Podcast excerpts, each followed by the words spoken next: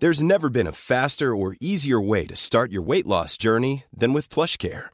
PlushCare accepts most insurance plans and gives you online access to board-certified physicians who can prescribe FDA-approved weight loss medications like Wigovi and Zepbound for those who qualify. Take charge of your health and speak with a board-certified physician about a weight loss plan that's right for you. Get started today at plushcare.com slash weight loss. That's plushcare.com slash weight loss. plushcare.com slash weight loss.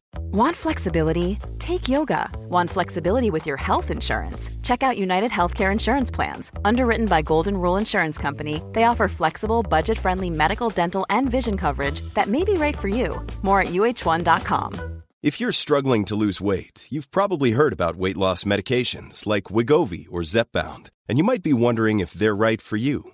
Meet PlushCare a leading telehealth provider with doctors who are there for you day and night to partner with you in your weight loss journey. If you qualify, they can safely prescribe you medication from the comfort of your own home.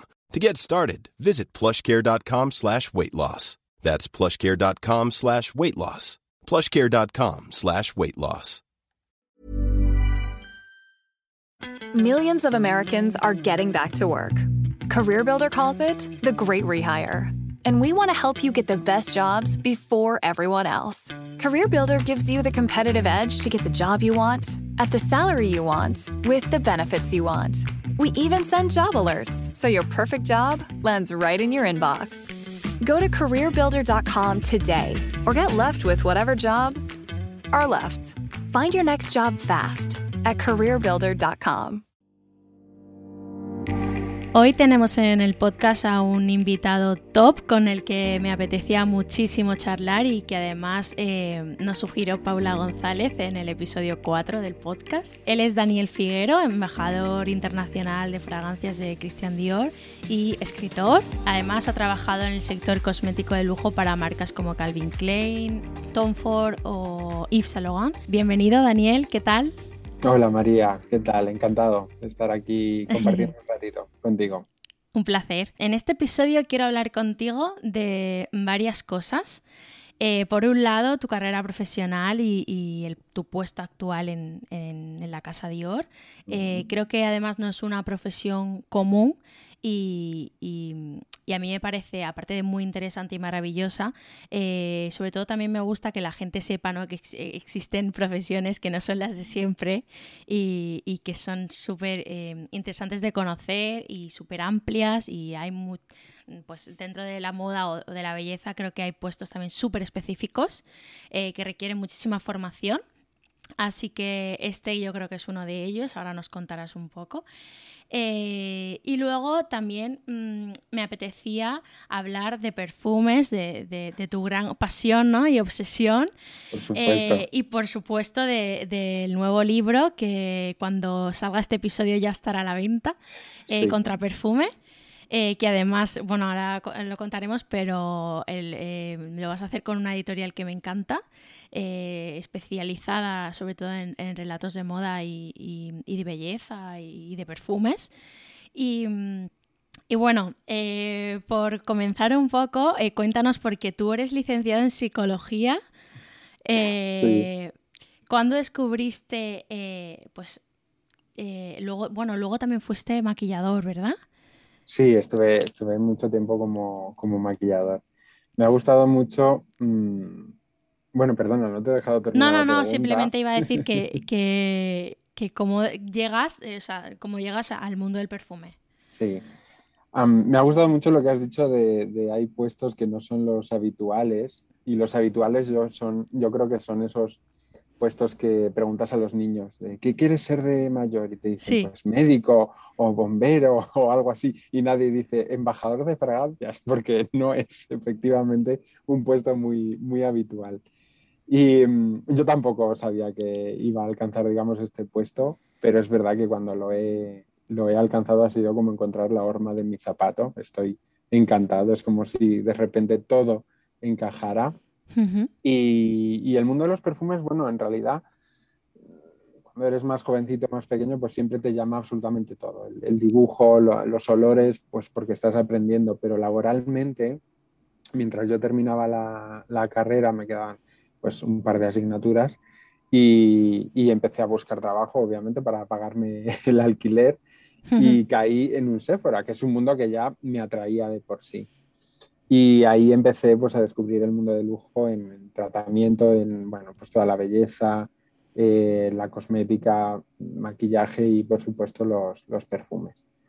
Y mm, bueno, pues aprendí, fui creciendo y, y, hasta hoy ya van a ser casi 15 años de trabajo en este sector. Qué guay. Em, ¿Es fácil formarse en este sector?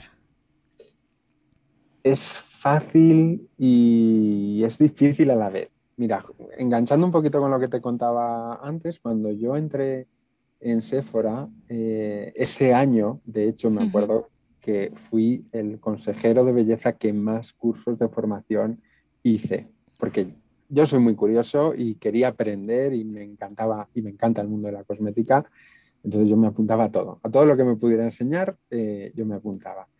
También es verdad que la formación en este sector va muy ligada a, bueno, pues a las marcas cosméticas. Entonces, bueno, pues enseñan, se centran mucho en producto, quizá en técnicas de, venta. Bueno, se centran, nos centramos también eh, nosotros, porque mi trabajo también es, es formar.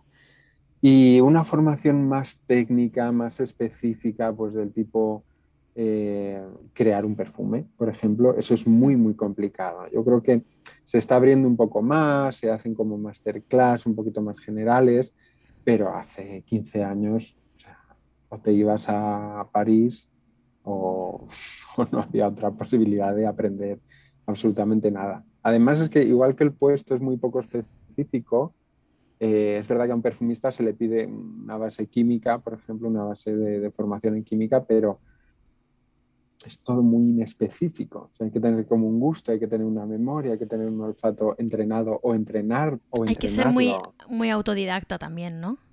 Sí, yo creo que sí. O sea, tener mucha, pues eso, eh, como mucha eh, pasión, como mucho ojo, estar muy atento a todos los detalles que ves, ¿no? Sí, y mm, porque al final es tiene una parte creativa y esta parte creativa pues te tienes que inspirar, igual que te inspiras cuando tienes que pintar un cuadro o poner una canción o, bueno, pues cualquier, cualquier otra, eh, otra acción que, suponga eso, el, tener cierta creatividad. ¿Y cómo entraste en Dior, en, la casa francesa, que yo creo que ya llevas casi seis años, ¿no? Sí, algo más de cinco años. Entré por la puerta, sorprendentemente, eh, cabía. es, broma. Esto, esto, lo del humor nunca, intento nunca dejarlo. Eh, no, entré como formador mm, de los tres ejes, pues enseñaba novedades de, tratamiento, de, maquillaje también gracias a mi, a mi experiencia como maquillador y, mm, y obviamente de perfumes. Sin embargo, mm, después de lo que a mí me parecieron tres millones de entrevistas, más o menos, sin exagerar nada, Em, ahora serían 6 millones, por lo menos. Ahora serían 6, efectivamente, serían 6 millones de entrevistas, por decir un número al azar. Pero, o sea, es verdad que fueron muchas entrevistas y entré como formador, pero desde internacional ya me estaban echando el ojo. Y yo sin darme cuenta de nada. Además, que esto es lo más gracioso. Pues te cuento, por ejemplo, una anécdota que fui a hacer un curso, a recibir un curso en Lisboa y la que tiempo después formaría parte del equipo internacional, bueno, sería un poco mi jefa, vamos a decir, eh, coincidimos en el desayuno y yo estaba ahí dándole al croissant, que es básicamente lo que me da la vida, y empezó a hacerme un listado de preguntas que yo estaba pensando, pero por favor señora, déjeme en paz, que yo estoy aquí desayunando, tranquilamente. Y ya estaban, eh, bueno, pues un poco ojeando mis, mis posibilidades. Y al cabo de año y medio, dos años, me, bueno, pues me ofrecieron la, la opción y entré a formar parte junto con, con Pablo, que es mi, mi, homónimo que lleva toda Latinoamérica, y Lenka, que lleva toda la zona de, bueno, Eslovaquia, República Checa, etcétera, etcétera. Entramos a la vez y somos, fuimos los tres últimos que entramos eh, y somos, bueno, pues 13 en todo el mundo. Eh, cuéntanos un poco en qué consiste tu trabajo y qué es lo que más te gusta de él. Mi trabajo es un poco quizá extraño también de, contar. Y tiene mucho que ver. Lo que más me gusta yo creo que es, que no tiene rutina. Y es, genial porque es verdad que la mayor parte del tiempo lo que yo hago es dar formación a los equipos que trabajan con nosotros, pero también hago presentaciones a prensa que tengan que ver con el perfume, eh, doy entrevistas, ayudo en relaciones públicas a trabajar con influencers pues, eh, para presentarles todos los secretos que, que, tenga pues, el último lanzamiento o una línea de fragancias que tengamos. Em, viajo mucho, vamos, bueno, ahora no, pero viajaba mucho a, a, Gras, al laboratorio, porque allí tenemos el Fontaine Perfume, que es el laboratorio creativo de, de la casa donde trabaja François de Massy, el perfumista. Y tenemos también la Col Noir, que fue la última casa de Messier Dior, que está restaurada, entonces eh, solo nosotros podemos enseñar esa casa y hacer la guía y, y enseñar a la gente. No está abierto al público, obviamente, uh -huh. entonces eh, es, es, un, digamos, es muy privado y solo nosotros podemos enseñar el estudio donde trabajaba Messier Dior, su baño, eh, las habitaciones de la casa, el salón, eso por un lado, y qué más, es que todavía hay más cosas, pues irnos con François de Massy a Sri Lanka y descubrir cómo se cultiva el sándalo y plantar un árbol de sándalo, y ir a la India y ver cómo destilamos el jazmín y verle trabajar. O sea, es que, o inaugurar una boutique en Dubai o en Sao Paulo, es, es que son tantas cosas. Son muchas cosas. Tan distintas que yo, a mí me encanta. Y entonces, eh, ¿cómo, más o menos, cómo te organizas? ¿Te organizas en función también de, de los eventos que hay en un mes o de, de, las aperturas que pueda haber o de un poco así? ¿O, o cómo, pues mira, cómo se organiza tu trabajo? tenemos un Excel que echa humo. Casi siempre es verdad que este año ha estado eh, tristemente más tranquilo, pero entre mi manager de aquí en, en formación y, y, relaciones públicas y internacional, pues vamos un poco encajando los eventos y, uh -huh. y, las acciones. Es verdad que hay acciones, pues por ejemplo los viajes, estos largos que te digo de formación, eh, se suelen, digamos, reservar con mucho tiempo de antelación, pero también intentamos encajar pues los lanzamientos. En septiembre solemos tener algún lanzamiento más importante, entonces sabemos que hay que reservar uh -huh. y bloquear eh, fechas. semanas, fechas por prioridades. Navidades, pues es, una, es un momento que no yo no tengo trabajo, digamos, salvo estar de cara al público con clientes eh, más VIP. Eh, uh -huh. Entonces, bueno, más o menos nos vamos haciendo malabares. Vamos haciendo malabares. eh, ¿Cuáles son tus ciudades favoritas del mundo si hablamos de fragancias? Y bueno, ahora que nos has contado que viajas normalmente sí. en tu trabajo, eh, quitando el COVID, eh, eso, ¿qué ciudades te han inspirado más o, o, o en cuáles has encontrado eh, pues, ingredientes y materias primas maravillosas? Pues, pues hablando de fragancias como tal, mmm, claro, en realidad, hablando de materias primas, más que ciudades son, son terrenos, porque sí. he estado en Turquía viendo las rosas, por ejemplo, eh, o, o, lo que te decía de, de India, el jazmín, pero ciudades como tal, obviamente hay que mencionar a Gras, que es una pequeña villa muy conocida por, por, el perfume y que tiene una historia de más de 300 años. Si la gente que nos está escuchando ha visto la película del perfume o ha leído la novela de Patrick Saskin, eh, sabe que parte de la trama transcurre allí y uh -huh. es una ciudad donde están todas las eh, fábricas de transformación y de materia prima y allí es donde tenemos pues, laboratorio y los campos de jazmín y de rosa. Entonces, Gras no es especialmente turística, porque aunque está cerca de Niza y de Cannes, eh, no tiene playa, pero está situada estratégicamente en una geografía que hace que las plantas y las flores que crecen allí tengan un aroma muy especial. Uh -huh. Muy parecido a cuando cultivamos una misma uva en Ribera del Duero o en Rioja. No voy a decir cuál es mejor a pesar de ser de Aranda de Duero, pero eh, el sabor es diferente. Pues es pasa lo mismo con, con, las flores de allí. Y luego, así como curiosidad, mmm, cuando fui a Dubái, que fuimos a inaugurar una, una boutique de, de mesón, me sorprendió muchísimo el hecho de que todo el entramado de pasillos de hoteles, eh, mezquitas, bazares, porque claro, allí hay una especie de caminos no del todo subterráneos, pero que si sales a la calle, pues prácticamente te derrites con esos 50 grados sí. que puedes llegar a, a, ver. Doy fe. Doy claro, fe que estuve entonces, en septiembre. En eh... septiembre. En septiembre hacía 50 grados. Sí, sí, sí, sí, sí. yo estuve, yo creo que era noviembre, tampoco recuerdo muy bien el, mes, pero tenía con el traje, claro, que teníamos que ir con el traje, mm, salíamos a la calle y era un, horror. Era, abrasador. Y claro, Dubái es muy sorprendente en el sentido de que es una ciudad en la que el hombre ha dicho, ¿cómo que no puedo construir una ciudad en mitad del desierto? Sujétame el cubata, ¿no? Como dice. Totalmente. Totalmente. Pero lo curioso es, eh, y esto lo cuento además en, Contraperfume también, mi, compañera de allí, la, pues toda la, embajadora que lleva Medio Oriente y demás, una vez estábamos hablando de que me gustaba y tal, y a mí el UD me gusta mucho. Y me dijo, ah, mira, no me hables de UD, porque es que allí todo huele a UD. Y claro, yo decía, bueno, bueno, no será para tanto, pero es que cuando llegué allí, los pasillos del hotel, en todos los bazares. Es impresionante y me encanta ese olor. Entonces, es una ciudad artificial totalmente y sin embargo el aroma eh, me sorprendió mucho porque todo está perfumado de.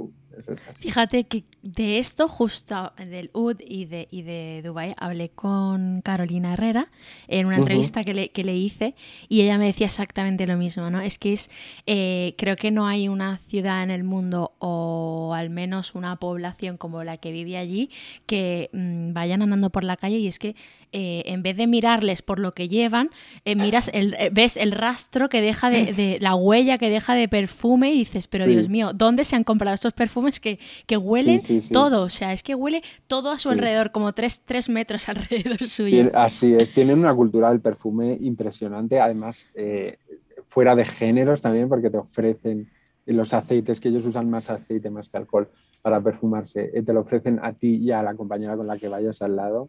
Pero esto de oler a la gente también me pasa eh, en París cuando voy, porque ellos también eh, el perfume obviamente lo tienen muy, muy integrado en su cultura.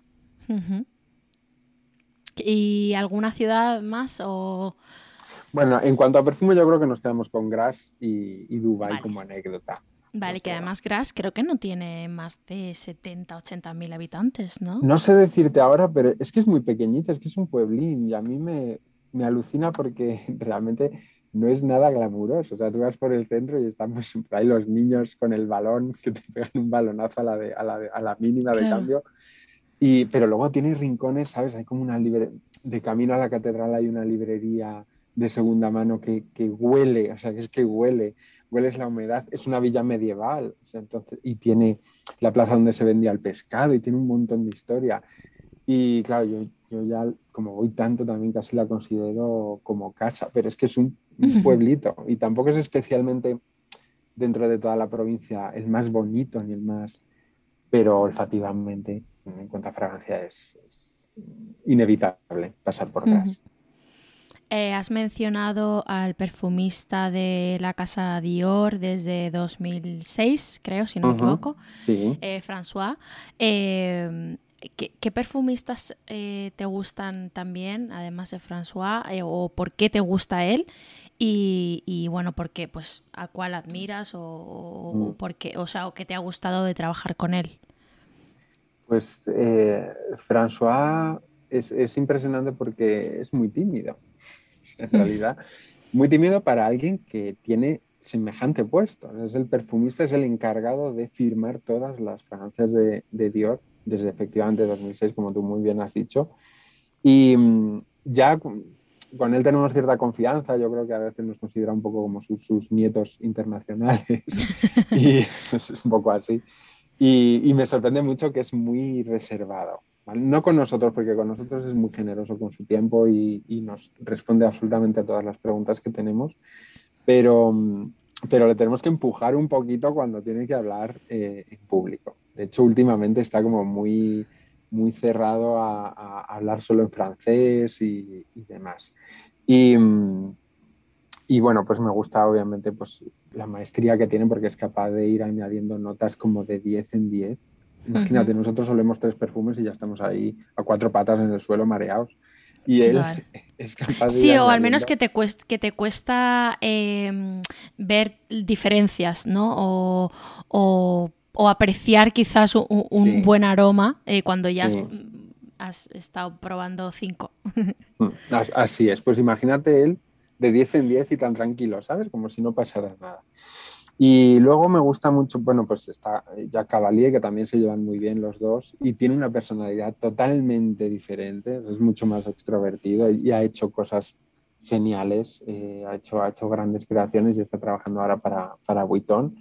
Y aquí en España, pues me cae muy bien Nuria Cruelles, por ejemplo. Creo que además todo lo que están haciendo últimamente con este repackaging, que es muy bonito, el, el arco iris botánico este que están haciendo, me parece muy interesante. Ella es muy accesible, es como muy, no sé, muy del día a día también. No la conozco tanto como, como François, pero es, me, me, cae muy bien también. Podrían ser quizá tres perfumistas que me gustan, pero es que hay grandes genios.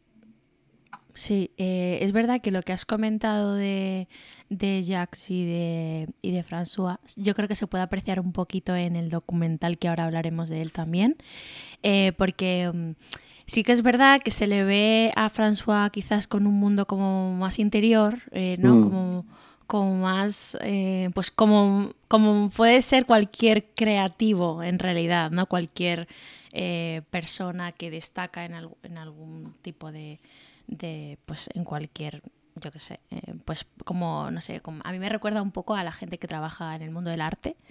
Eh, pues como que parece que no está haciendo nada, pero en realidad está pensando un montón, está dándole vueltas a las cosas, ¿no? Y luego eh, Ajax, yo creo que sí que le he visto un poquito más como, como más relajado en el documental, ¿no? Como más eh, no, no, quiero decir que, que, uno sepa más que otro ni, ni nada de esto, es simplemente que sí, se le ve como otra, otra, otra personalidad.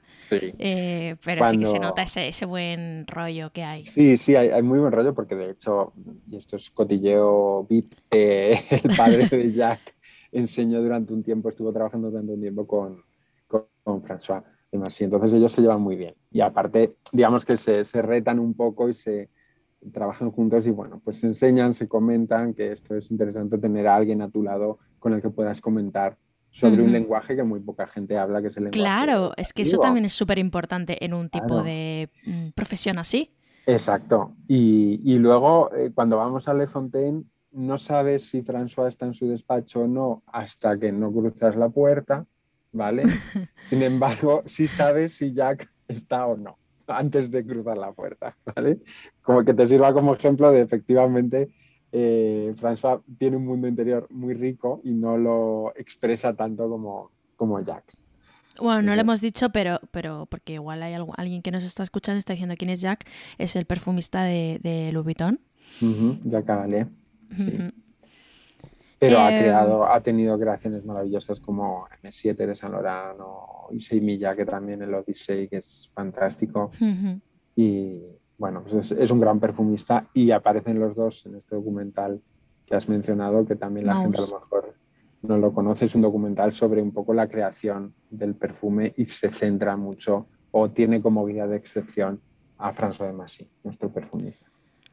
Eh, pues eh, sí, ahora que hablamos de, perfumistas y, del documental ¿no? que ha creado la Casa Dior y que podéis ver en Amazon Prime, eh, eh, a mí lo que más me ha gustado, bueno, una de las cosas que más me ha gustado es ver eh, todo el viaje, todo el trabajo que, tiene un perfume de antes de, de, lanzarse, ¿no?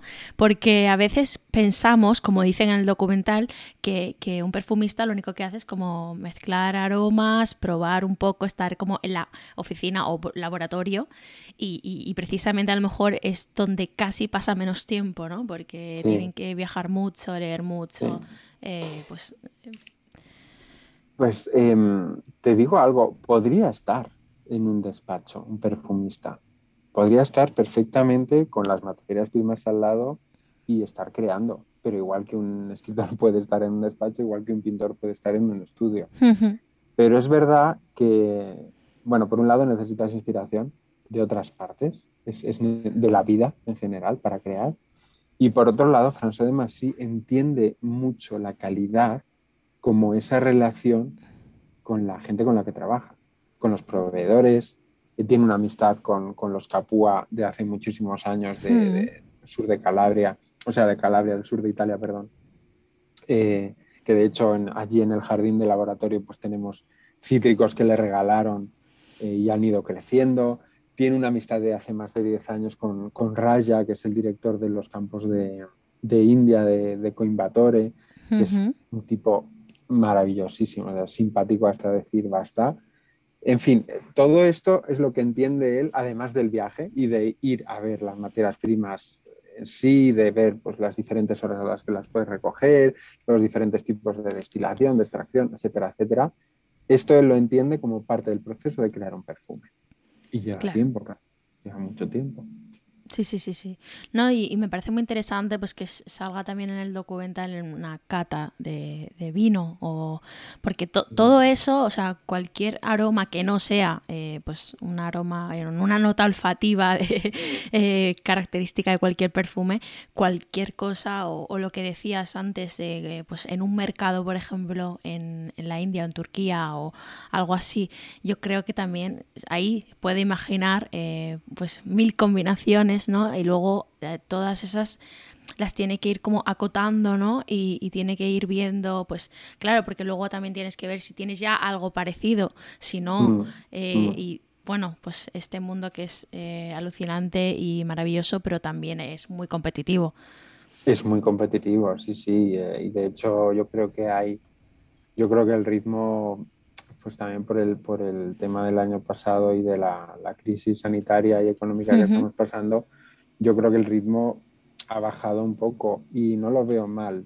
quizás tirarme piedras contra mi propio tejado, pero no lo veo mal, porque creo que había un nivel de lanzamientos demasiado alto y, y una competencia pues que es, que es buena porque, oye, pues te hace buscar la excelencia, te hace buscar más, pero también vamos, vamos a calmarnos un poquito. Sí.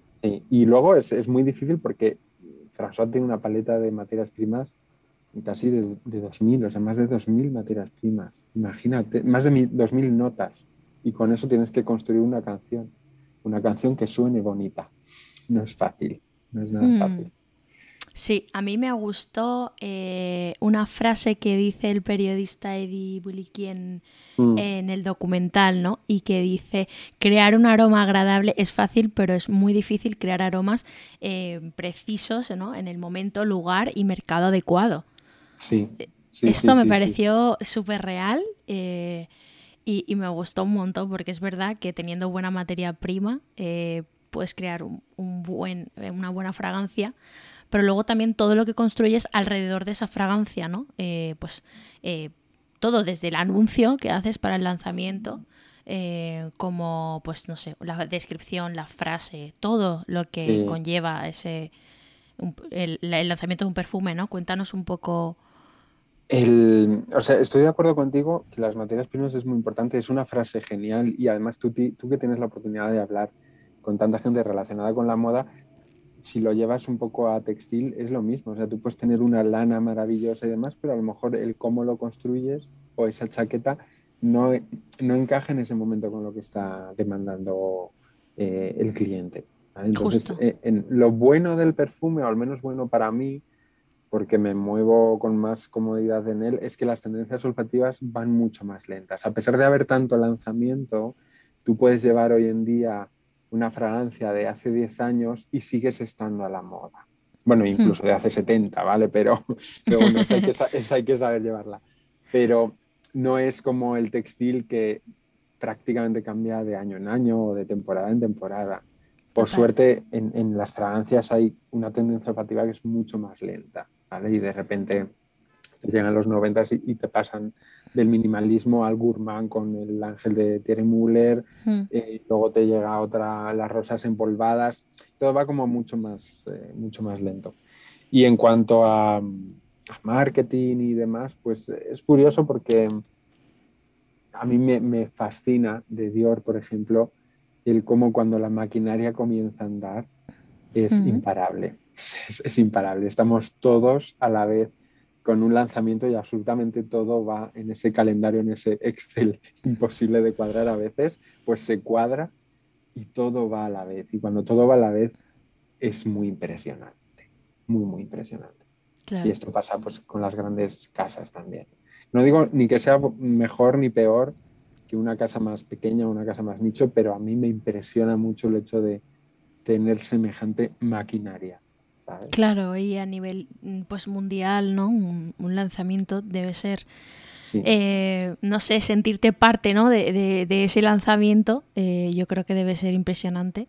Mm. Y, luego también el, valor que vosotros podéis dar a, pues a la creación de un perfume eh, nunca va a ser el mismo que el que elige entre todos los que hay, ¿no? Y, y dice, bueno, vale, este a ver, quitando que hay personas a las que de verdad nos interesa eh, un aroma y que nos podemos pasar muchísimo rato delante de mm, varios frascos y podemos ver cuál es la diferencia, pues cuánto pesa un frasco y cuánto pesa el otro y un montón de cosas, ¿no? Pero es que son detalles que se cuidan, María. O sea, son, son lo que acabas de decir es muy cierto. El peso de un frasco te está enviando un mensaje te está enviando un mensaje. El cómo sale, el cómo se vaporiza, cómo se microniza el, la disolución, el jugo, em, también te envía un mensaje. Incluso el sonido que hace. Mira, François se puede tirar tres días probando bombas, eh, difusores, ¿vale? Eh, tres días, tres días, te lo prometo. O sea, ¿cómo me explicas esto? Ya. Es que no, no, no, tiene explicación. bueno, son los, el éxito. Esos son los detalles del lujo también. Eh, que, se cuidan mucho eh, en el lujo, que luego mucha gente, esto también es algo que yo suelo discutir mucho, ¿no?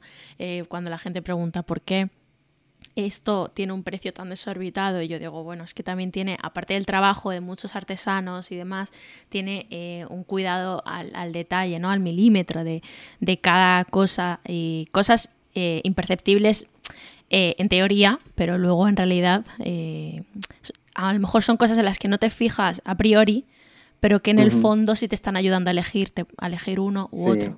Sí, sí, sí. Y que técnicamente muchas veces son muy complicadas de hacer. Pues, por ejemplo, el, degradado de que tiene Sobas, en nuestra Francia masculina, es muy, conocida. El degradado que tiene en el frasco no es fácil de hacer, por ejemplo, o incluso la bomba, insisto, o el pasar de una disolución en alcohol a una disolución en gel, aceite, o en loción corporal y que huela igual, no es nada fácil. No es claro. Nada Claro, bueno, y luego también pues el, tiempo de permanencia en la piel tampoco puede ser lo mismo, ¿no? El de una fórmula de un perfume como, mm. como la de un body milk o algo así, ¿no? Sí, son, son miles de detalles al final y es lo que dices tú, es el lujo también, que cuida estos detalles. Luego, has, eh, cuando has hablado de Gras, eh, me ha gustado que comentaras eh, em, pues, lo de los laboratorios, porque en el documental, bueno, yo directamente cuando lo he visto, me han entrado ganas de irme directa a los laboratorios, aunque solo sea mirar, prometo no tocar. Es maravilloso. solo mirar. Lo entiendo, lo entiendo, lo entiendo. de hecho, esto es, es, muy raro, pero yo lo cuento porque, oye, es como lo siento cuando, eh, obviamente yo voy mucho a Gras y hacemos un poco pues toda la ruta, a veces vemos la, la villa, a veces vemos obviamente la Colnoir y los campos que tenemos de jazmín y de rosa y demás, pero cuando yo estoy en el laboratorio, en, en, La Fontaine, y de hecho hay una, la, parte, la planta de abajo está un poco pensada como una casa con, con un salón que te puedes reunir, hay una especie de, exposición. Y luego está lo que da nombre a la, a la Bastida, al edificio, que es una fuente de 1920 y algo, es como un jardín de invierno, se ha mantenido, o sea, se ha restaurado, la cristalería se ha repuesto y, todo es igual, ¿vale? Todo está restaurado de una manera maravillosa. Y cuando yo entro allí, que por cierto, en, teoría la fuente está perfumada, porque allí la gente iba a rellenar sus frascos de perfume, y hay frascos que pone Le Fontaine Perfume, eh, y la gente iba a, la fuente. Eh, cuando yo entro allí tengo la sensación de, bueno, pues ya estoy en casa. Que tú me dirás, o sea, eh, que yo nací en Aranda de Ver, un pueblo del sur de Burgos, ¿cómo voy a sentir que mi casa es un laboratorio Pues te prometo que es la sensación que tengo. Y luego el laboratorio sorprende mucho cuando llegamos a las visitas. También hacemos formación allí y hay como un lago para experimentar y demás. Eh, pero el laboratorio es, muy chiquitín porque, claro, solo está para las fórmulas y, luego ya pues a, gran escala se hacen en Saint Jean de Pero ahí está solo, pues François y las dos, las dos eh, técnicas de laboratorio que le ayudan con, con, las mezclas y demás. Y luego al lado está la bodega también. Entonces es un laboratorio muy tranquilo, muy pequeño. Tú abres la ventana bueno, nunca la hemos abierto porque el aire se recicla cada 10 minutos, obviamente.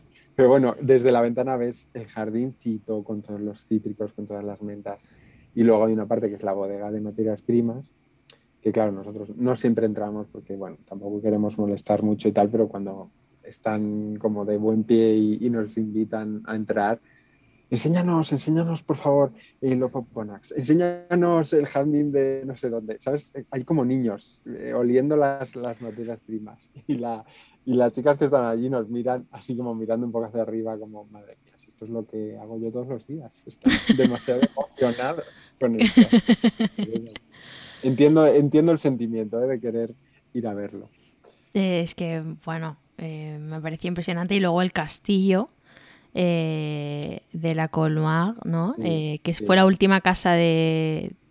De Monsieur Dior, sí. De Monsieur Dior. Sí, es, es, un lugar mágico, es impresionante y, y, tiene un montón de pasillitos y habitaciones y escaleritas y está restaurado tal y como él lo quería ver, ¿vale? Porque no terminaron las obras, él lo cuenta en su autobiografía. Dice, me estoy construyendo una casa que espero eh, que la pueda vivir en esta etapa de mi vida en la que voy a entrar, en la que voy a dejar de ser Dior para volver a ser Cristian. Era un poco su refugio, ¿vale? Él separaba mucho entre la imagen pública y la imagen privada. Y no quiere decir que se encerrara en el chateau, ¿eh? porque eh, ahí le iban a visitar Picasso, le iba a visitar Dalí, que fueron muy amigos. Era un, lugar abierto a la gente, a, los invitados y a los amigos.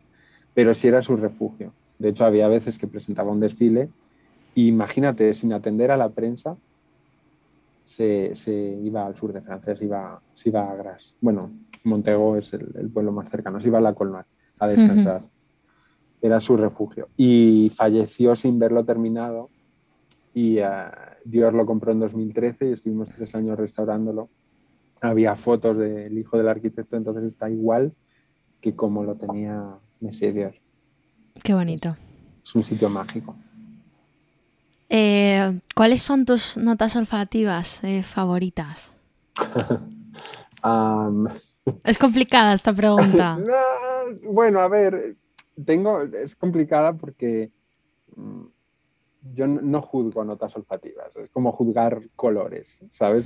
Pues el amarillo es el amarillo y el azul es azul y el negro es el negro y ya está. Y el pachuli huele así, ni bien ni mal. Pero es verdad que personalmente tiendo mucho, y creo que en esto tú y yo tenemos eh, un gusto parecido, a notas bastante mm, oscuras, más cálidas, eh, el ámbar gris me parece muy interesante. el pachuli me llama la atención. Eh, ciertas notas, las especias, me gustan mucho la canela. Eh, las especias frías también como el cardamomo, el jengibre. Bueno, algo, no soy tanto de cítricos como de bibliotecas orientales oscuras. sí, no, esto no lo pregunto por, por lo que decías, ¿no? De que uno sea mejor o otro sea. No, porque a mí, de hecho, me encanta, por ejemplo, leer eh, fragancias cítricas. Lo que pasa es que, eh, o sea, yo, yo la huelo y sé apreciar cuando, cuando una fragancia cítrica es maravillosa. Lo que pasa es que luego a la hora de ponérmela yo, sí que prefiero ciertos aromas eh, que quizás no son esos. Pero si tuviera que regalar a alguien que sí le gusta el cítrico, como puede ser mi madre, por ejemplo, sí sabría eh, dónde o, en qué marca cogerle una fragancia de, que lleve naranja o, que, lleve limón.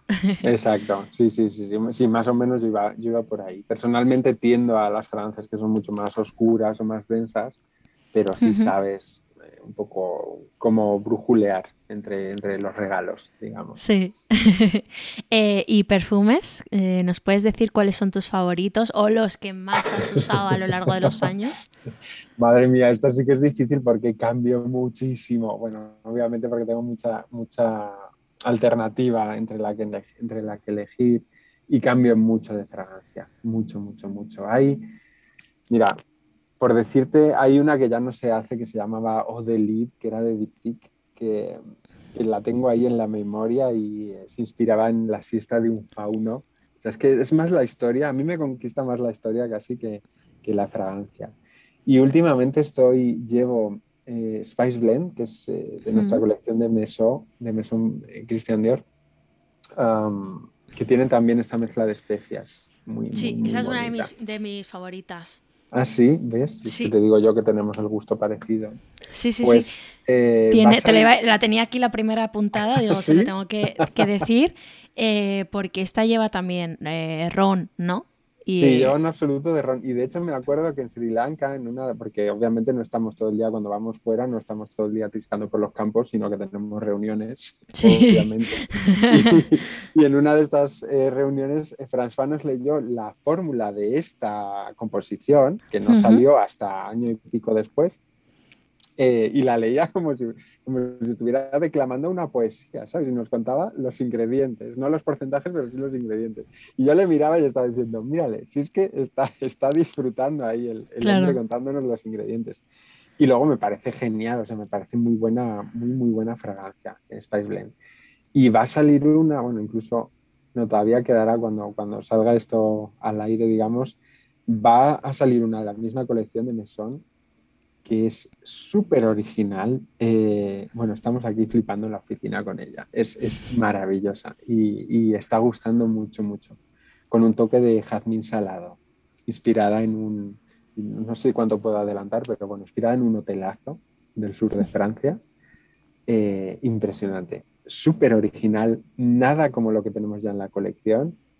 Y es que la llevaría yo, aunque no sea mi tipo de fragancia. Tampoco es cítrica, ¿eh? pero no es mi tipo de fragancia, pero es que la llevaría sin pensar. sin esto me ha pasado, yo hay una que, que uso de Diptyque que Mm. es la típica que no, seri- no sería de mis las que llevan pues la que lleva mis notas olfativas como de, de pues preferencia por así decirlo pero sin embargo eh, la llevo porque me gusta tanto eh, la mezcla que tiene no que, que al final está ese filosicos y y es que eh, me gusta tanto, la veo tan diferente, tan especial, eh, que me molesta cuando mi hermana me dice que hueles a hierba, porque no huele a hierba. O sea, no, no, no tiene nada que ver, pero digo, eres una ignorante. Sí, escucha, no, no, no. A- a- bueno, a ver, mm, te puede oler a hierba, quiero decir, y no, me, y no me refiero a la fragancia en sí. La rosa que tú hueles, María, no es la rosa que yo huelo. Porque todos, de todas esas moléculas que aparecen por ahí, que son miles, Mm, no todos percibimos las mismas y no todos las percibimos de la misma manera. Eso Así que si tu hermana le dice hueles a hierba, a ella le hueles a hierba. Esto es indudable. Y aunque Filosicos esté basada en el higo, que es maravillosa y yo la he llevado también. Y además hay un capítulo entero también sobre las fragancias y una higuera y bueno, la- un poco el, el debate entre, entre sintético y natural. Pero Mm, qué guay. ahí lo dejo. Estoy deseando leerlo, ¿eh? Ya, Yo también. no, estoy deseando que lo leáis, desde luego.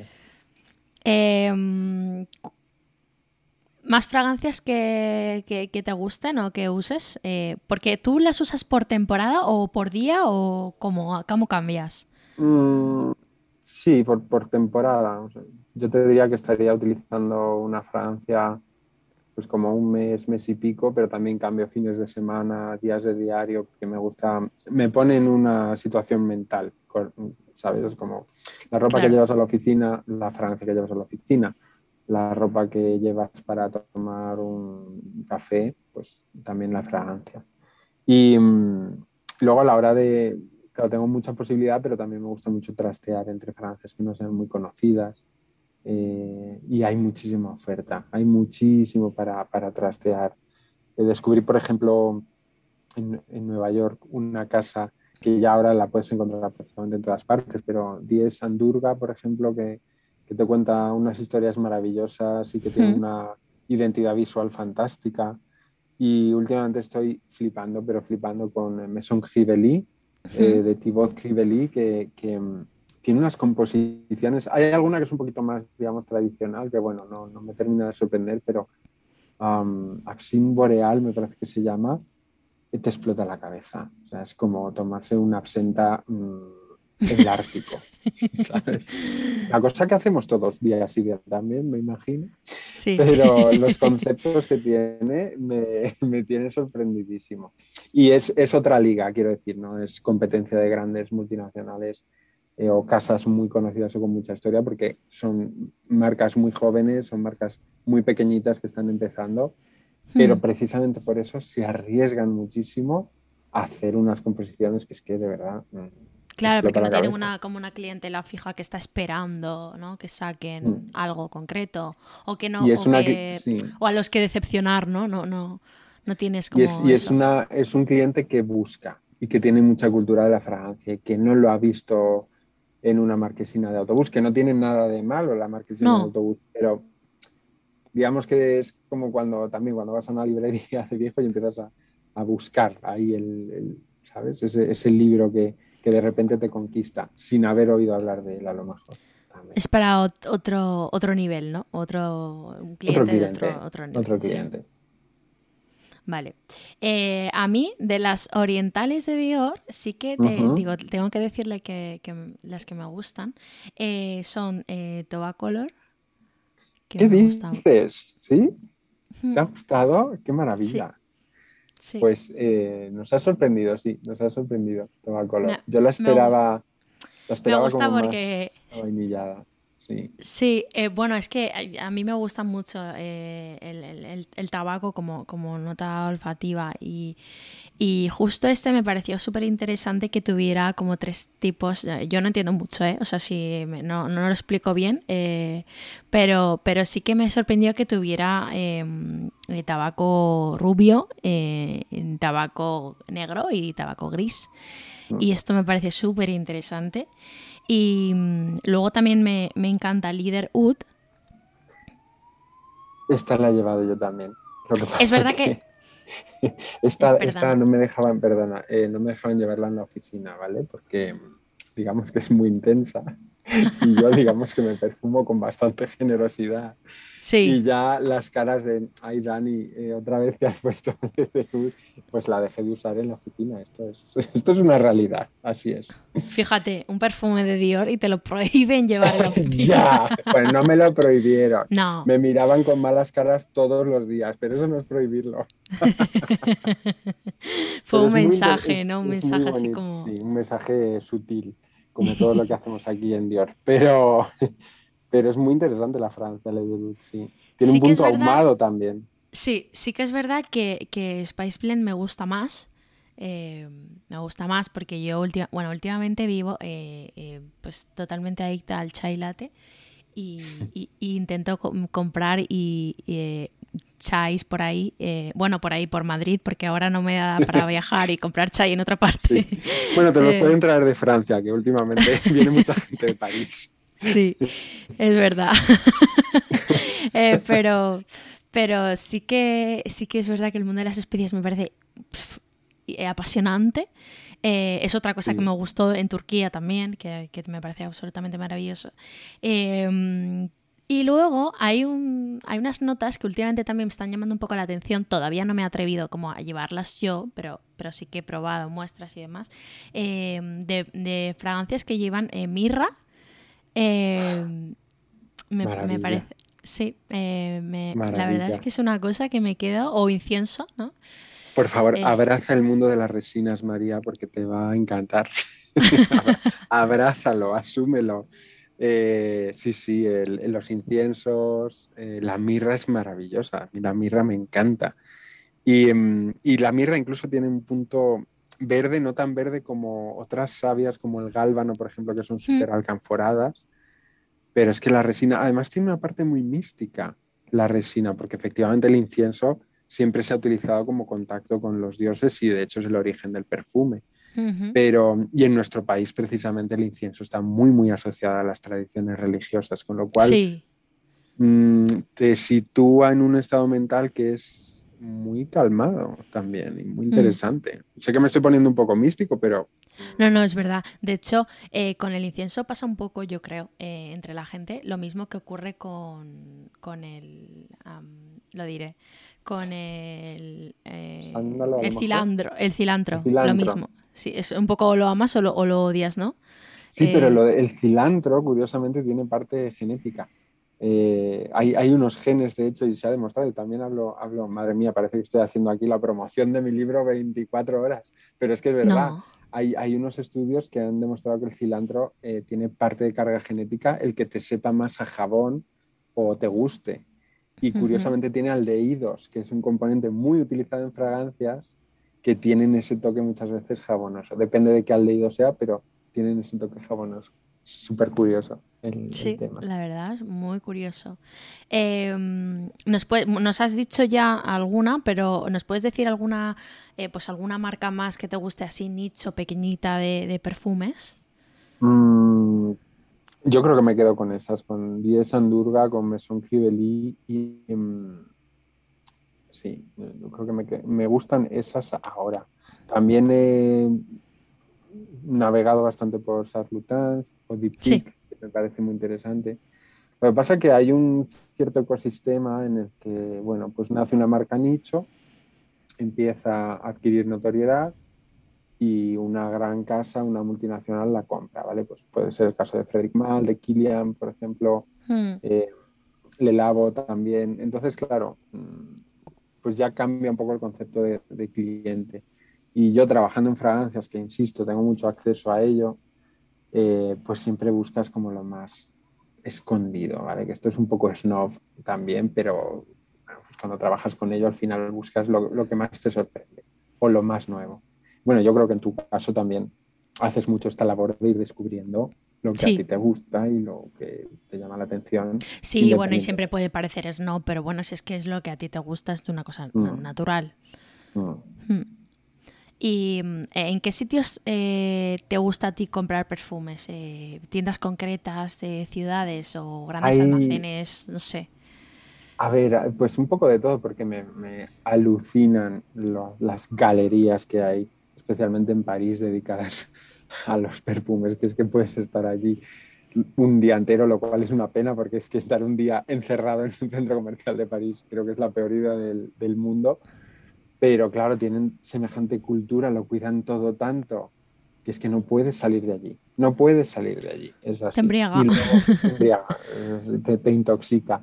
Y luego hay alguna tiendecita por allí también por, por París, eh, una, si no me equivoco se llama Nous también, eh, que está cerca de Leal, que me gusta mucho todo lo que tiene, la decoración que tiene y demás. Y en Nueva York tuve la oportunidad, porque además estaba cerca de mi hotel el año pasado, de visitar la, la flagship store de, de Diez Andurga, de esta marca que te, que te comento, que son neoyorquinos además, es un, un, chico y una chica que hacen las fragancias.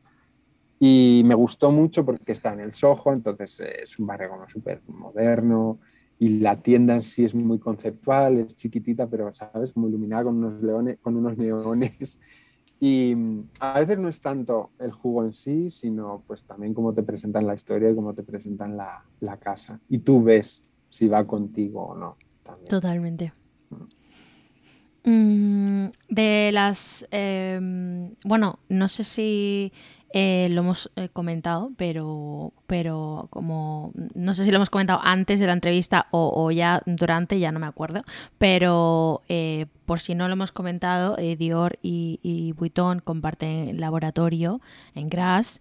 ¿Qué piensas tú de, de, bueno, ya hemos hablado un poco de esto, pero pero a mí me parece interesante eh, el hablar de la creación del concepto de una fragancia eh, de las casas de lujo. Eh, mm. ¿Qué nos puedes decir tú de, sobre esto? Es, un poco, yo creo, enlazado con lo que te comentaba de la maquinaria, ¿no? de cuando nos ponemos en marcha. Y mm, el, trabajo que hacemos es, es muy impresionante en el sentido de que son conceptos totalmente diferentes. Mira, mencionando eso, Louis Vuitton y, Dior, que en este caso compartimos el laboratorio, cada perfumista está, digamos, en su oficina, pero al final están en el mismo, en el mismo piso. De hecho, tú subes y a la derecha está François y a la izquierda está Jack. Y los conceptos son totalmente diferentes. Louis Vuitton, que está basado mucho en el viaje y tiene estas fragancias súper, súper, súper exclusivas que solo se encuentran en su boutique. Y en nuestro caso tenemos líneas de producto que son más distintas, ¿vale? Desde Mesón, que son un poco las que hemos estado comentando, que se acercarían más al concepto de, de, Louis hmm. Vuitton, hasta los hiper, mega archiconocidos Yador y Sogas, por ejemplo, o Miss Dior o, o hmm. Y claro, esto no, no es baladí, en el sentido de que eh, Yador, por ejemplo, tiene más de 20 años, la fragancia, salió en 1999, lleva sin bajar del top 10 esos 20 años. No es nada fácil esto. Y cuando el público ve a Charlize Theron, ve a Yador también. Entonces, esto no es fácil de hacer. No es nada fácil de hacer. El que asocies una imagen muy específica, un universo muy específico, que es el dorado. Todo el mundo yo creo que tiene en su cabeza un spot de Yador. Totalmente. Estoy convencida. No sé cuál o sea, yo creo que incluso me lo, me lo bueno, en, clases donde me han mostrado eh, ese anuncio, eh, bueno, alguno de ellos, pero eh, sobre todo el que va ella andando, ¿no? Es que es la forma de, andar, a mí me parece súper característico. es verdad que para mí es Yador total y, y, y, es que es como, y todo en oro, ¿no? Y, y es, o sea, eh, eh, es verdad que para mí ese es uno de los mejores eh, spots en cuanto a perfumes y, es verdad que lo asocio totalmente a Charlize. Verdad, es que estás creando un universo que si lo miras mm, al detalle no tiene nada que ver. Estás hablando de una fragancia, de una actriz y de una imagen, de una casa hmm. como la nuestra. Y está todo indisolublemente unido en la hmm. cabeza de la gente. Y a esto eh, me refiero con la maquinaria, ¿sabes? Sí. Te, quería preguntar, hablando de esto, eh, para, el desarrollo de este concepto, eh, o, bueno, en este caso, por ejemplo, del spot publicitario y demás, ¿aquí también participa el perfumista? Mm, rara vez, rara vez. Obviamente tiene voz, pero en el caso de las fragancias de catálogo, digamos que hay unos estándares que tiene que cumplir. ¿vale? Si a François le piden, mira, necesitamos ampliar Yador y queremos dar otra emoción un poquito diferente a lo que tenemos, él ya sabe que básicamente el jazmín tiene que estar en la estructura de esta fragancia, tiene que resultar femenino, etcétera, etcétera. Él digamos que tiene más libertad en, en la colección de Mesón, donde no hay, digamos, universos anteriores en los que tiene que encajar. En lo que sí participa, y esto François es algo que nos contó en, Venecia hace unos años además, es a veces en el nombre de la fragancia. Y es que él pone nombre a sus proyectos, ¿vale? Y muchas veces es lo que le motiva a, seguir eh, con ese proyecto. Y en el caso, por ejemplo, de Joy, de la fragancia Joy, era el nombre que le había puesto y además era un concepto que llevaba 15 años en su cabeza. O sea, celebrar como la alegría o la luminosidad o hacer la fragancia que, que significara la luz de alguna manera. Y eso, imagínate, 15 años intentando llegar a esa fragancia. Y en ese proyecto él lo llamó Joy. Eh, otros no, obviamente yo he visto sobre su mesa alguno que se puede llamar Snake Kiss y te digo yo que no vamos a sacar una fragancia que se llame beso de serpiente. Esto ya te, lo adelanto, pero en algún caso sí que termina, eh, bueno, pues termina el nombre que él pone al proyecto como el nombre de la fragancia sí. Vale, vale, vale. tenía bastante duda porque, mm, claro, como tiene que estar todo tan relacionado, pero bueno, al final lo que tú dices, eh, cada uno hace también un trabajo tan específico, tan concreto. Eh, mm. Y a la vez, eh, como decías, haces muchas cosas, pero conoces bien cuáles son las directrices o, o bueno, o o los objetivos también de una marca, ¿no? De eh, el público objetivo también en este caso. Entonces yo creo que entre todos es fácil acertar eh, en un concepto. Eh, y, bueno, en este caso quería saber, pues eso, si el perfumista decidía exactamente cómo iba a ser o si solo decía, me parece bien, está bien, es, transmite lo que, lo que yo he querido transmitir con esa fragancia o no. Simplemente pues eh, como el, tener la opinión suya, ¿no? Sí, también genera mucha idea y mucho contenido porque al final es el quien ha compuesto la fragancia. Entonces muchas veces el que nos cuente, de hecho a nosotros nos gusta mucho, que nos cuente un poco en qué se ha inspirado, ayuda mucho a la gente de, marketing, por ejemplo, a, desvelar un discurso de alguna manera.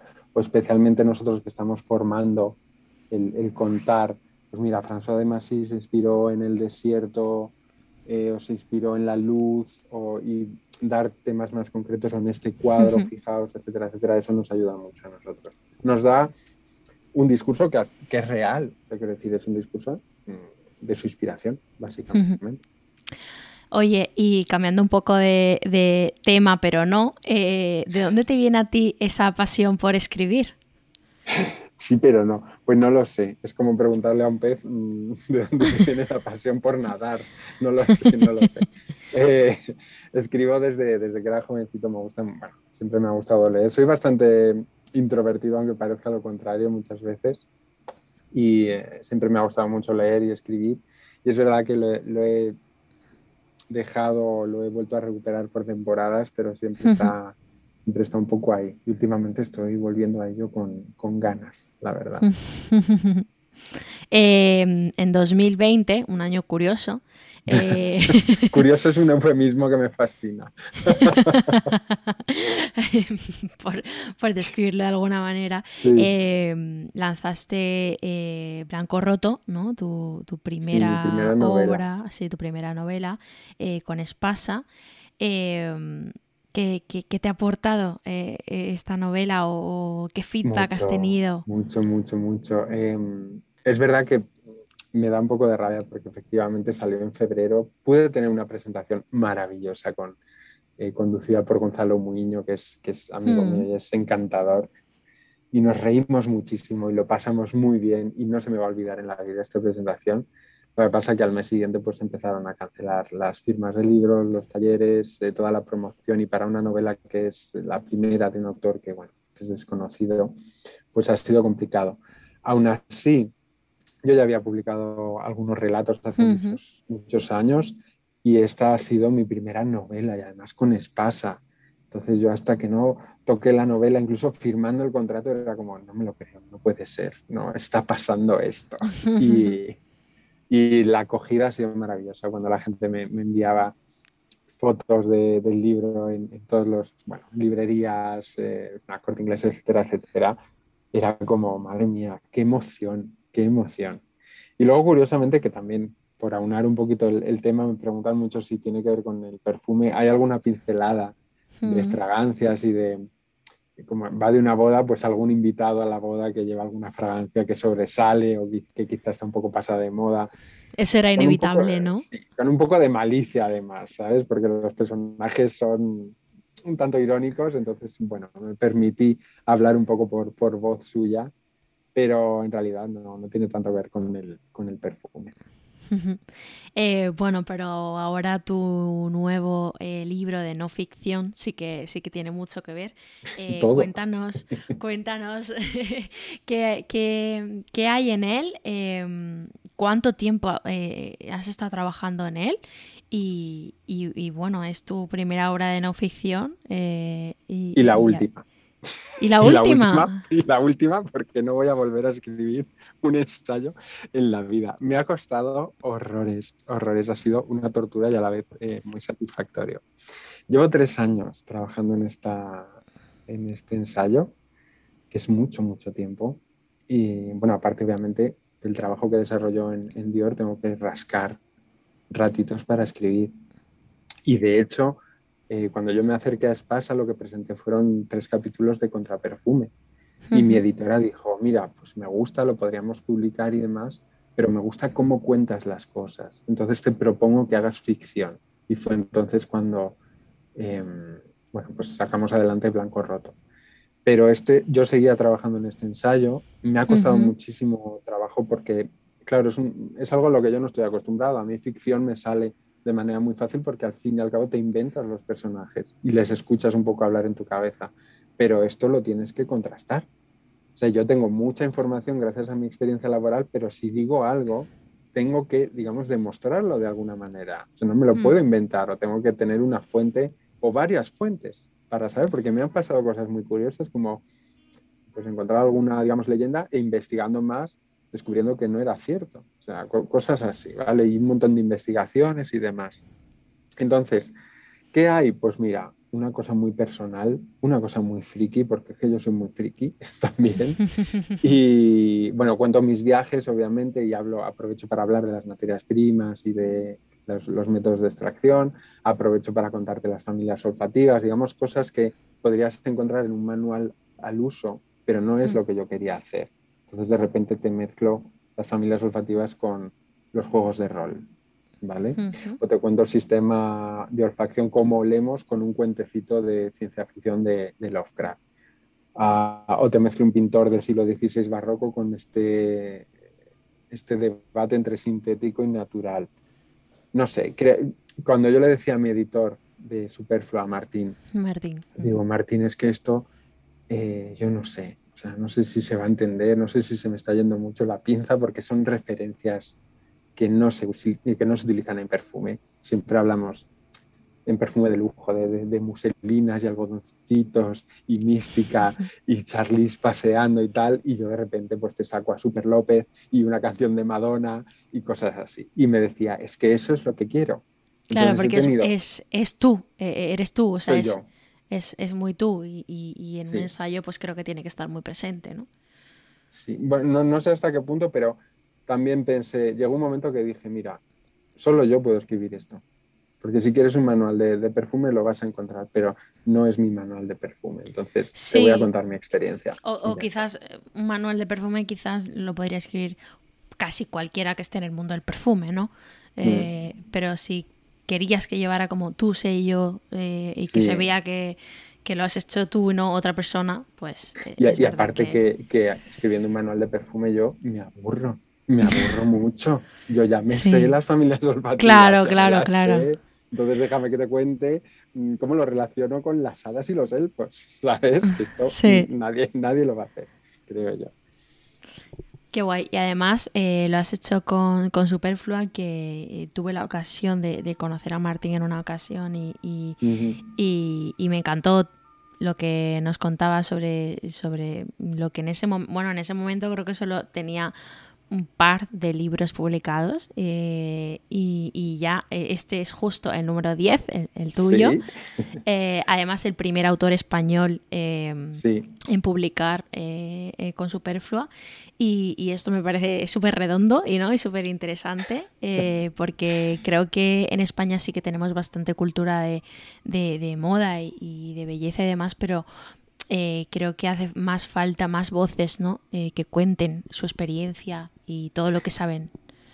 La, la, idea de Martín y Paul, los editores, es un poco eso. Es verdad que empezaron con, pues la verdad es que con biografías interesantísimas de McQueen, de, de Galeano, de Yves Saint Laurent, las memorias de Diana Brillant, hmm. bueno, han sacado libros maravillosos también de perfume, el perfume perfecto. Perfume perfecto. sí, que es de, de, el crítico de New York Times otro sobre el número 5 de Chanel. Claro, yo verme el número 10 ahí, en la solapa, debajo de Dana Thomas, eh, periodista del New York Times, debajo de Dominique Lele, o sea, yo alucino, obviamente, alucino, estoy encantado y, que, me han elegido a mí para ser el primer autor español publicado por Superfan, pues imagínate, estoy como un pavo, hinchadísimo. ¿Cómo fue? Eh, ¿Fuiste tú a ellos? ¿Ellos vinieron un poco a ti? Fue, pues mira, eh, yo tenía, digamos, en el radar el perfume perfecto, pero no sabía que se había traducido un, conocido común, digamos, que nos puso en contacto y, Martín me envió, me envió el libro. Eh, entonces ya, pues bueno, empezamos a charlar. Un día que estuve yo en Barcelona trabajando, le invité a, presentarle la colección, las novedades y demás, pues bueno, porque sabía que obviamente si había publicado un libro de perfume, pues probablemente le interesaría. Y, y también le ayudé un poquito con alguna corrección por mí mismo, ¿sabes? Porque estaba leyendo y, había cosas que me, que me, extrañaban un poco. Y empezamos a escribirnos, empezamos a hablar y bueno, pues Martín me encanta, o sea, tenemos una relación fantástica, es, es como mi, mi, gruñón preferido, siempre me enseña cosas además.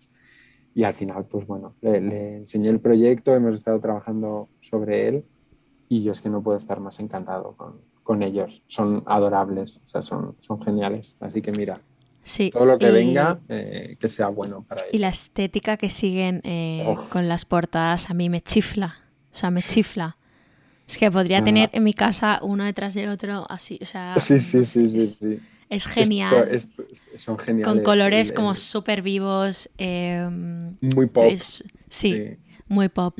Eh, y, me ha encantado la portada que, que, habéis hecho. O sea, me encanta. Es que me encanta. mira, calla, calla. Es que yo doy saltos de alegría. Me llegó, me llegó un domingo por la tarde y claro, yo cuando la vi estaba en shock. O sea, no sabía si me gustaba, si no. Estaba en shock. Y luego pensé, esto es bueno. O sea, si estoy en shock, esto es bueno. Y efectivamente, es un portadón. Es que es un señor portadón, porque además eh, creo que transmite muy bien lo que yo quería, un poco lo que quiero contar, que es un mundo que me encanta y que adoro y que amo y en el que me muevo todos los días, pero no está libre de contradicciones, igual que ninguno de nosotros estamos libres de contradicciones. Entonces tú ves la portada y dices, ¡ay, qué colores más bonitos, qué veraniego, todo me apetece una piscina, un limón! Y te acercas y empiezas a ver las contradicciones, como este limón está un poco pocho. Entonces, eh, me fascina, o sea, me fascina. Y es verdad que tiene una estética cuidadísima, muy irónica, eh, son geniales. Em, además, incluso eh, hablas en él de, bueno, de influencers también, ¿no? Y esto me pareció curioso, porque como, como decías, no es un manual. no es un manual. Y, bueno, también explicas ¿no? la relación eh, de los olores con, la memoria, eh, eh, creo. Y, bueno, pues eso es lo que decíamos, cómo es el trabajo con influencers, que esto me parece interesantísimo. me parece muy interesante porque yo estoy muy a favor y muy en contra a la vez de ciertas cosas con este mundo. Claro.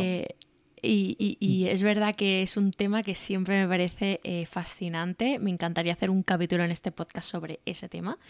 Eh, Lo merece, ¿eh? Merece un capítulo. Estoy convencida. Sí, es que estoy buscando con quién quiero hacerlo, porque eh, o sea, quiero que sea pues muy real, o sea, muy real y, y, que cuente de verdad, ¿no?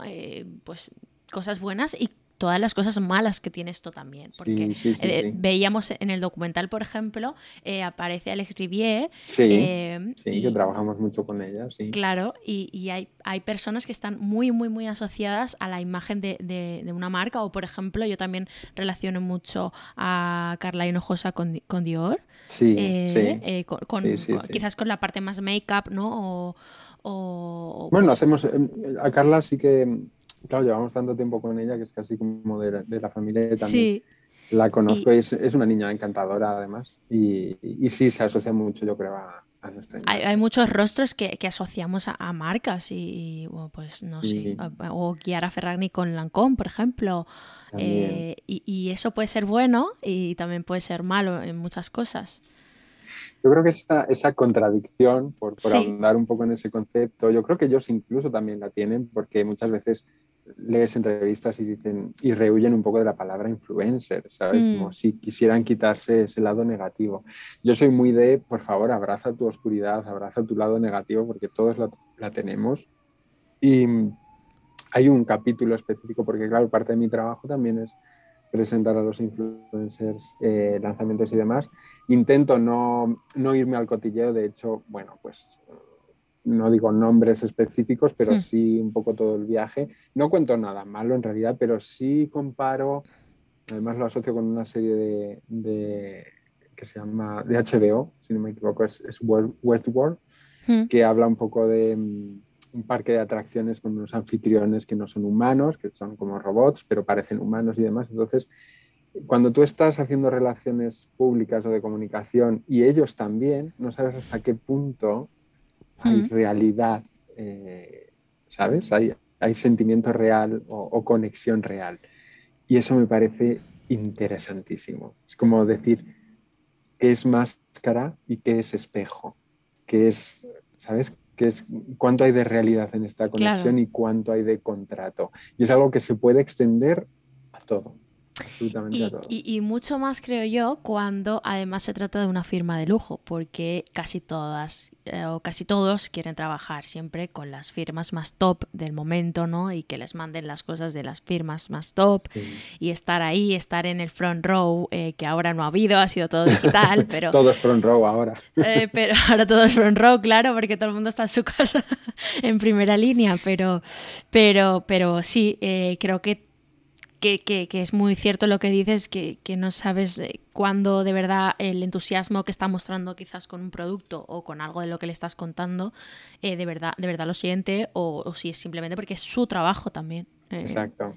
Pero, pero no es, O sea, no es nada malo. O sea, a mí me No, no, no, no, no, no, no. curioso, curioso Es, es un trabajo para mí. Yo respeto mucho, es, para mí es un trabajo y, y también creo que tiene un montón de, de- de cosas malas, negativas, eh, pues en cuanto a la desconexión, ¿no? En cuanto a las horas que le pones o no, a, no sé, a la Sí. polémica que se puede crear por cualquier palabra que dices. Sí, O sea, mucho, creo que hay que valer también para, Sí, para ello. Sí, totalmente. Y también te digo, dicho lo cual, parece que es como todos tenemos aquí la máscara puesta, pero no, hay conexiones reales y, y yo me he encontrado a, a gente que trabaja pues, de, de influencer que es genial y que tienes una amistad al final fuera del trabajo también y sabes cómo son en realidad y muchas veces no varía de lo que muestran en, en redes. En Entonces, redes. bueno, pues tú eliges un poco lo que enseñas y lo que no Mm. y ya está. Te dedicas a ello hasta qué punto, hasta que no. Un mundo merece un capítulo. Yo, Merece un capítulo, yo merece. te empujo a que, a que lo hagas. Eh, bueno, ya para terminar, hay un cuestionario que hago a todos mis invitados eh, y que me parece a mí, para conocer un poco más al invitado, eh, me parece interesante. ¿A quién admiras? ¿A quién admiro? Pues, madre mía, es que le puedo decir a mucha gente, pero mira, a- de cómo escribe sobre fragancias a Carlos Primo, que es un periodista que tiene una columna en, en Icon, que trabaja para el país, que es un encanto, pero es que escribe mm, que- yo lloro, ¿sabes? Yo leo la columna y digo, es que yo quiero escribir esto. Y de hecho, Contra Perfume es el libro que debería haber escrito él, pero como no lo ha escrito él, pues lo he escrito yo, ¿vale? a mi manera. Eh, fíjate que justo eh, las chicas de la Conicum también en su entrevista hablaron de él. Sí, Eh, eh, entonces, eh, Carlos Primo va a merecer también un episodio. Carlos Primo te va a contar cosas interesantísimas y, y- porque además sabe muchísimo de moda, muchísimo de moda. Pero aparte es que a mí como escribe de las fragancias, que a veces le quiero matar de la envidia y otras le quiero cubrir de besos. Esto es así.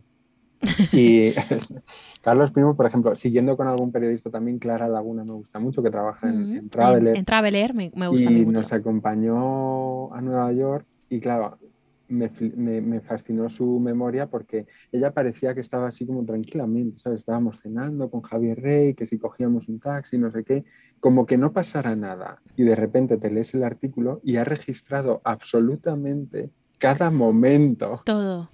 todo. Como, pero ¿cómo has hecho esto? ¿Cómo has hecho esto? Y además es también encantadora. Y no sé, por decirte a alguien más, pues mira, Marc Giro me, me entusiasma. Me Ojalá tener la mitad de la rapidez mental que tiene él y del humor. O sea, es que no me voy a hacer reír más. eh, un hombre es, es- es así.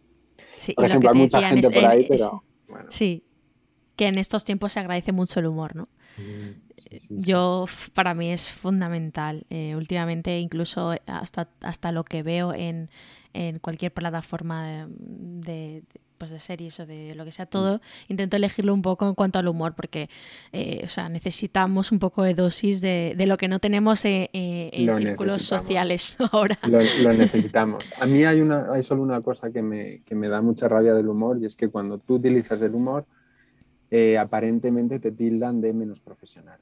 Y, y eso es algo que me, que me fastidia mucho y que además Mm. me ha pasado muchísimas veces a lo largo de mi carrera porque yo entiendo que el humor es algo que te ayuda a aprender, que te ayuda a relajarte, que me parece una herramienta maravillosa y sin embargo parece que no, cua- que no cuadro, que no casa bien con este relato de las marcas de lujo de aquí todo tiene que ser serio y místico y traspasar eh, el mundanal ruido y la cotidianidad. Y no estoy de acuerdo, porque yo puedo Yo saber tampoco. perfectamente todas las notas de una fragancia y te las puedo contar eh, haciéndote una gracia, ¿sabes? Pero bueno, cosas. Sí.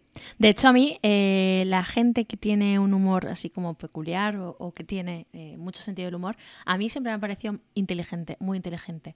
Eh, pero bueno, eso es una cosa mía. Suele, suele pasar también, pero no siempre, no siempre todo el mundo tiene esta, esta visión.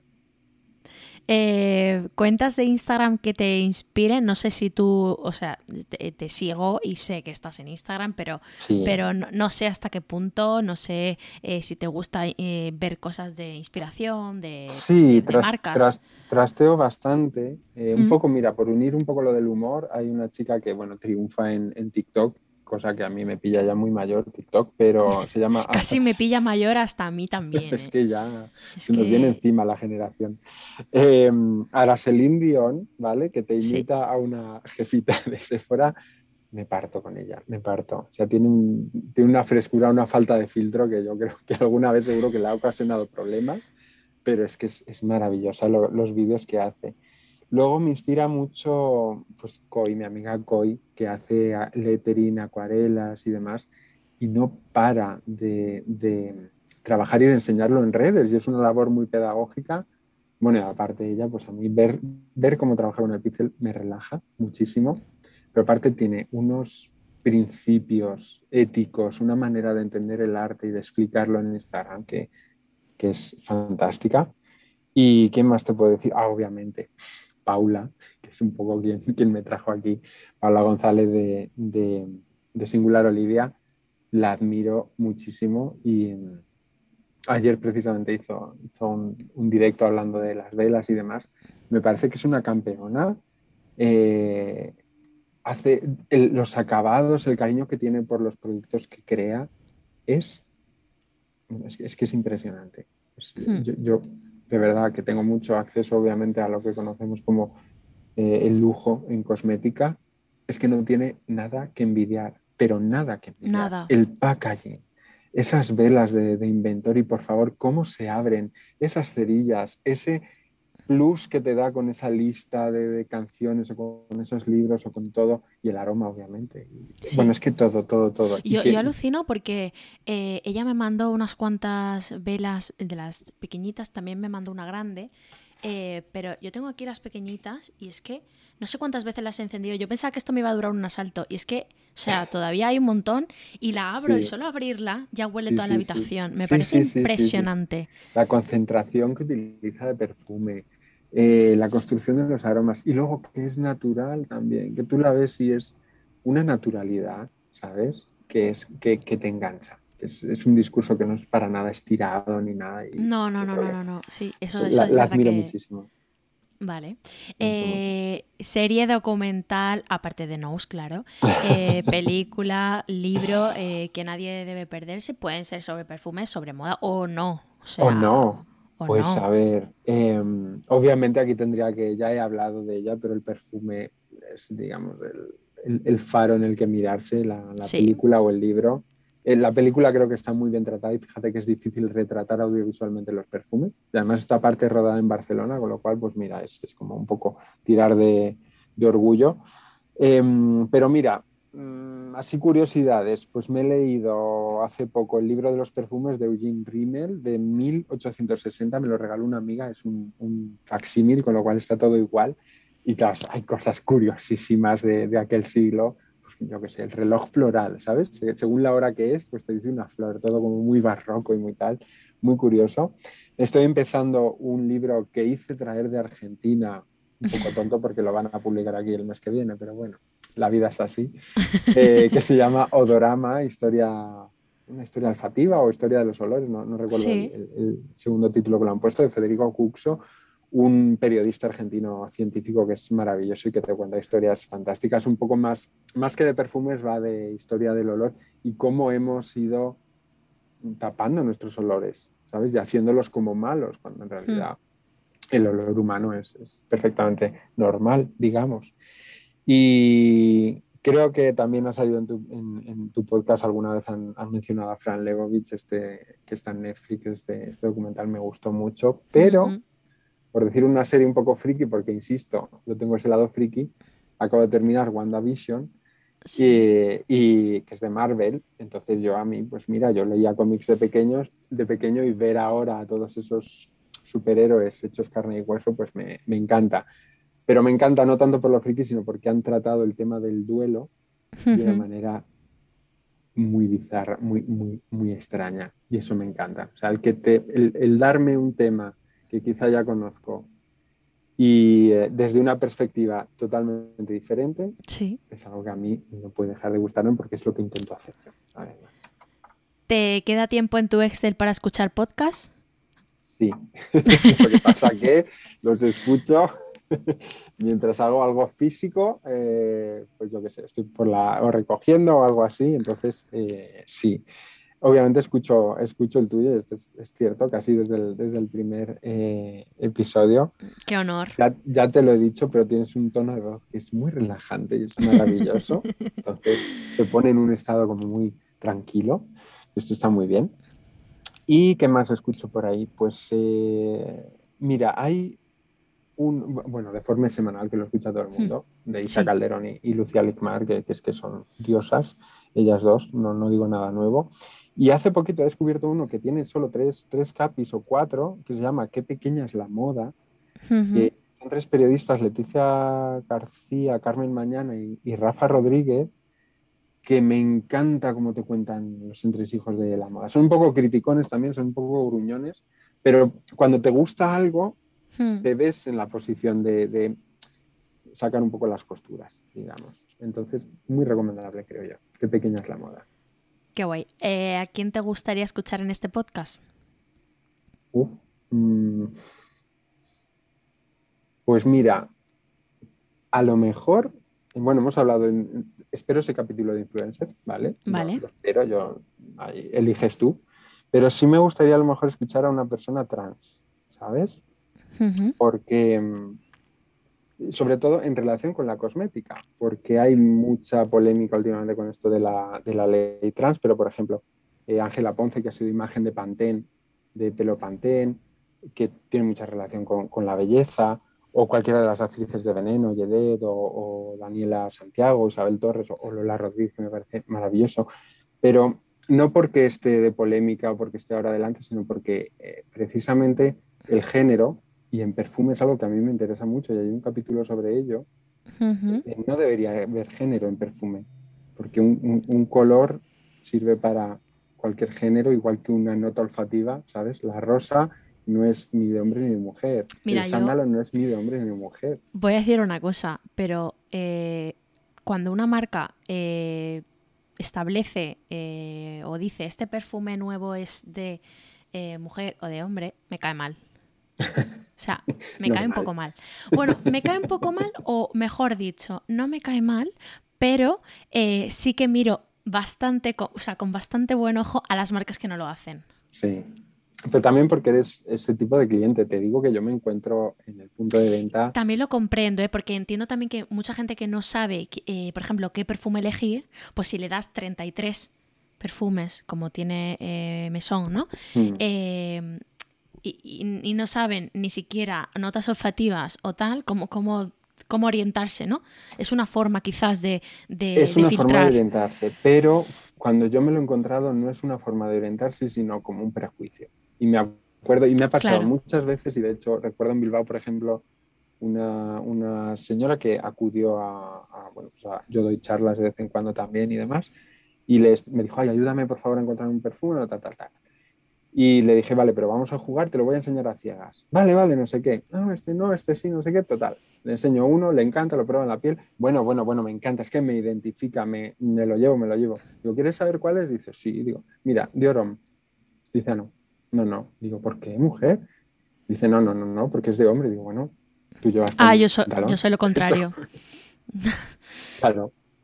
Pero es que hay mucha gente que necesita esa, esa operación. Entonces, por eso te decía, pues mira, una persona trans seguramente por su experiencia tiene mucho que decir acerca de cómo le ha servido el maquillaje a lo mejor, o no tanto quizá la fragancia, pero quizá el maquillaje o la cosmética para alcanzar mm, unos mm, roles de género que quería alcanzar en ese momento o no, ¿vale? Y cómo no sé, creo que tiene un punto de vista muy, muy interesante. Me parece interesante y justo esto nunca lo había pensado, eh, pero esto que es en hacer un capítulo así, pero eh, ahora que lo dices, eh, se me viene a la cabeza dos, tres personas que sigo en redes y sigo en redes precisamente por su relación con la cosmética y no porque les conozca o porque tengo una relación personal.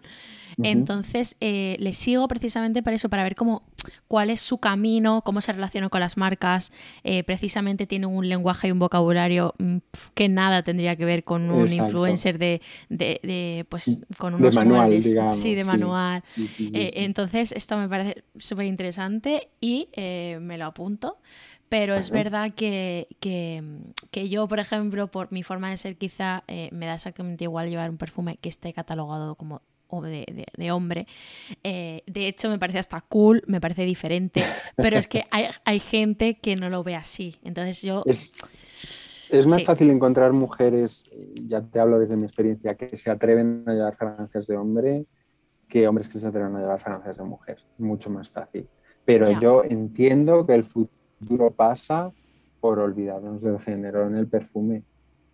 Bueno, en general en la cosmética, porque pues, la crema hidratante que más da que te la apliques tú, que me la aplique yo, pero, pero en el perfume precisamente. Hmm. Vale. Eh, ¿Ciudad a la que vas a escapar? pues eh, fíjate, cuando empezó todo esto pensé que iba a echar de menos París, eh, Nueva York, Dubái, etcétera, etcétera, y resulta que echo de menos Salamanca, por ejemplo, y Lisboa. Voy a ir a Lisboa, necesito ir a Lisboa. Esto es eh, eh, así. Cuando pase todo esto, quiero pasar unos días allí, descansar, porque, bueno, pues ah, no deja de aparecer en mi cabeza esta ciudad. Y, y, voy mucho porque llevo Portugal también, entonces a lo mejor voy pues como cuatro o cinco veces al año pero cada vez que voy me vuelvo a enamorar de la ciudad. girar una esquina y, y quedarte parado y oler la ciudad, que huele a veces a castañas, que huele a sardina, que huele a mar, que huele a empedrado, a las, a las jacarandas, que es que es, es, es maravilloso Lisboa. Yo quiero vivir en Lisboa en un ático y escribir ahí en una máquina de escribir antigua. Esto, esto es lo que quiero hacer. Lisboa es una de mis ciudades en mi, lista próxima de viajes. ¿No la conoces? Eh, no lo conozco, está muy cerquita. No, no, pero tengo muchas ganas. De hecho, ya tengo un, eh, una carpeta en Instagram de sitios que he ido viendo de, Lisboa, a los que tengo que ir cuando vaya. Eh, o sea, que, esto es inminente ya. Y, cuál es tu hotel favorito en el mundo? Madre mía, es, Claro, es que esto de los favoritos es complicado. Pueden ser varios, vale. Venga, vale. Mm, mira, pues cuando voy a Barcelona, por ejemplo, me gusta mucho el Pulitzer. Em, en Lisboa hay uno que se llama Vintage también, que está como, o sea, escondido y no escondido, que me, gusta mucho. No es que sea súper lujo, ¿eh? pero tiene un... Está, hace como, como esquina, está en una cuesta, es, muy curioso también. Al sur de Francia, el Eden Rock es... Te mueres porque eso ya es el lujo es el, lujo hmm. máximo. madre mía, soy impuro, no debería dormir en la cama sino en el suelo, porque es que no merezco dormir en la cama de este hotel. Y yo, mira, por elegir un favorito favorito, el Fasano de Fasano creo que se llama, sí, Fasano de, en Brasil. Sao Paulo, sí. Hmm. Eh, me alucinó, me alucinó porque es un hotel que conserva mucha de la decoración y de la arquitectura de los años 30, entonces es oscuro, es un hotel oscuro, no está hecho para Instagram, no está hecho para que te saques fotos bonitas, así salen unas fotos impresionantes. Entonces las habitaciones tienen esas lámparas eh, que son prácticamente naranjas, eh, la madera oscura, cómo te tratan, por favor, y luego ya, claro, el desayuno que es o sea, a mí en la vida me, motivan dos cosas. Uno son las ofertas del Lidl, esto es así, y otra es el desayuno de los hoteles. Y el desayuno del fasano, tú ves esas frutas, que es que te metes ahí en la jungla, todos los colores que tiene, todos los sabores, y dices, pues mira, yo desayuno esto y ya me puedo morir tranquilamente porque ya no quiero alcanzar nada más en la vida. Y ya está. Ya que venga todo lo que, tiene que venir en el día. Ya está. Yo estoy contento. Puedo con, con esta papaya eh, que me la he comido entera, estoy feliz. Ya está. Oye, qué placer ha sido charlar contigo, eh, qué descubrimiento y, y cómo se nota eh, pues esa experiencia que tienes ya en la casa Dior y, y en el mundo del perfume en general. Eh, me ha fascinado. Eh, tendremos que hacer otro episodio, eh, no digo pronto, pero habrá que hacerlo porque yo necesito más. bueno, a, lo mejor podemos hacer alguna aparición estelar, ¿sabes? Tipo llamada telefónica. Algo así. Pues María, para mí ha sido también un placer. Muchas gracias por, por invitarme, de verdad. A ti, a ti.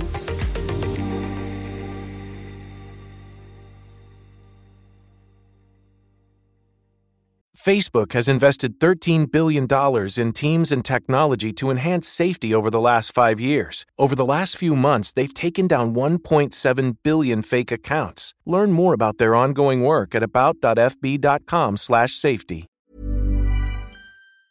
Hi, I'm Daniel, founder of Pretty Litter. Did you know cats tend to hide symptoms of sickness and pain? I learned this the hard way after losing my cat Gingy. So I created Pretty Litter, a health monitoring litter that helps detect early signs of illness by changing colors, saving you money and potentially your cat's life. Pretty Litter is veterinarian developed, and it's the easiest way to keep tabs on your fur baby's health right at home. Go to prettylitter.com and use code ACAST for 20% off your first order and a free cat toy. Terms and conditions apply. See site for details. Mom deserves the best, and there's no better place to shop for Mother's Day than Whole Foods Market. They're your destination for unbeatable savings, from premium gifts to show-stopping flowers and irresistible desserts. Start by saving 33% with Prime on all body care and candles. Then get a 15-stem bunch of tulips for just $9.99 each with Prime. Round out Mom's menu with festive rosé, irresistible berry chantilly cake, and more special treats. Come celebrate Mother's Day at Whole Foods Market. Even when we're on a budget, we still deserve nice things. Quince is a place to scoop up stunning high-end goods for 50 to 80% less than similar brands.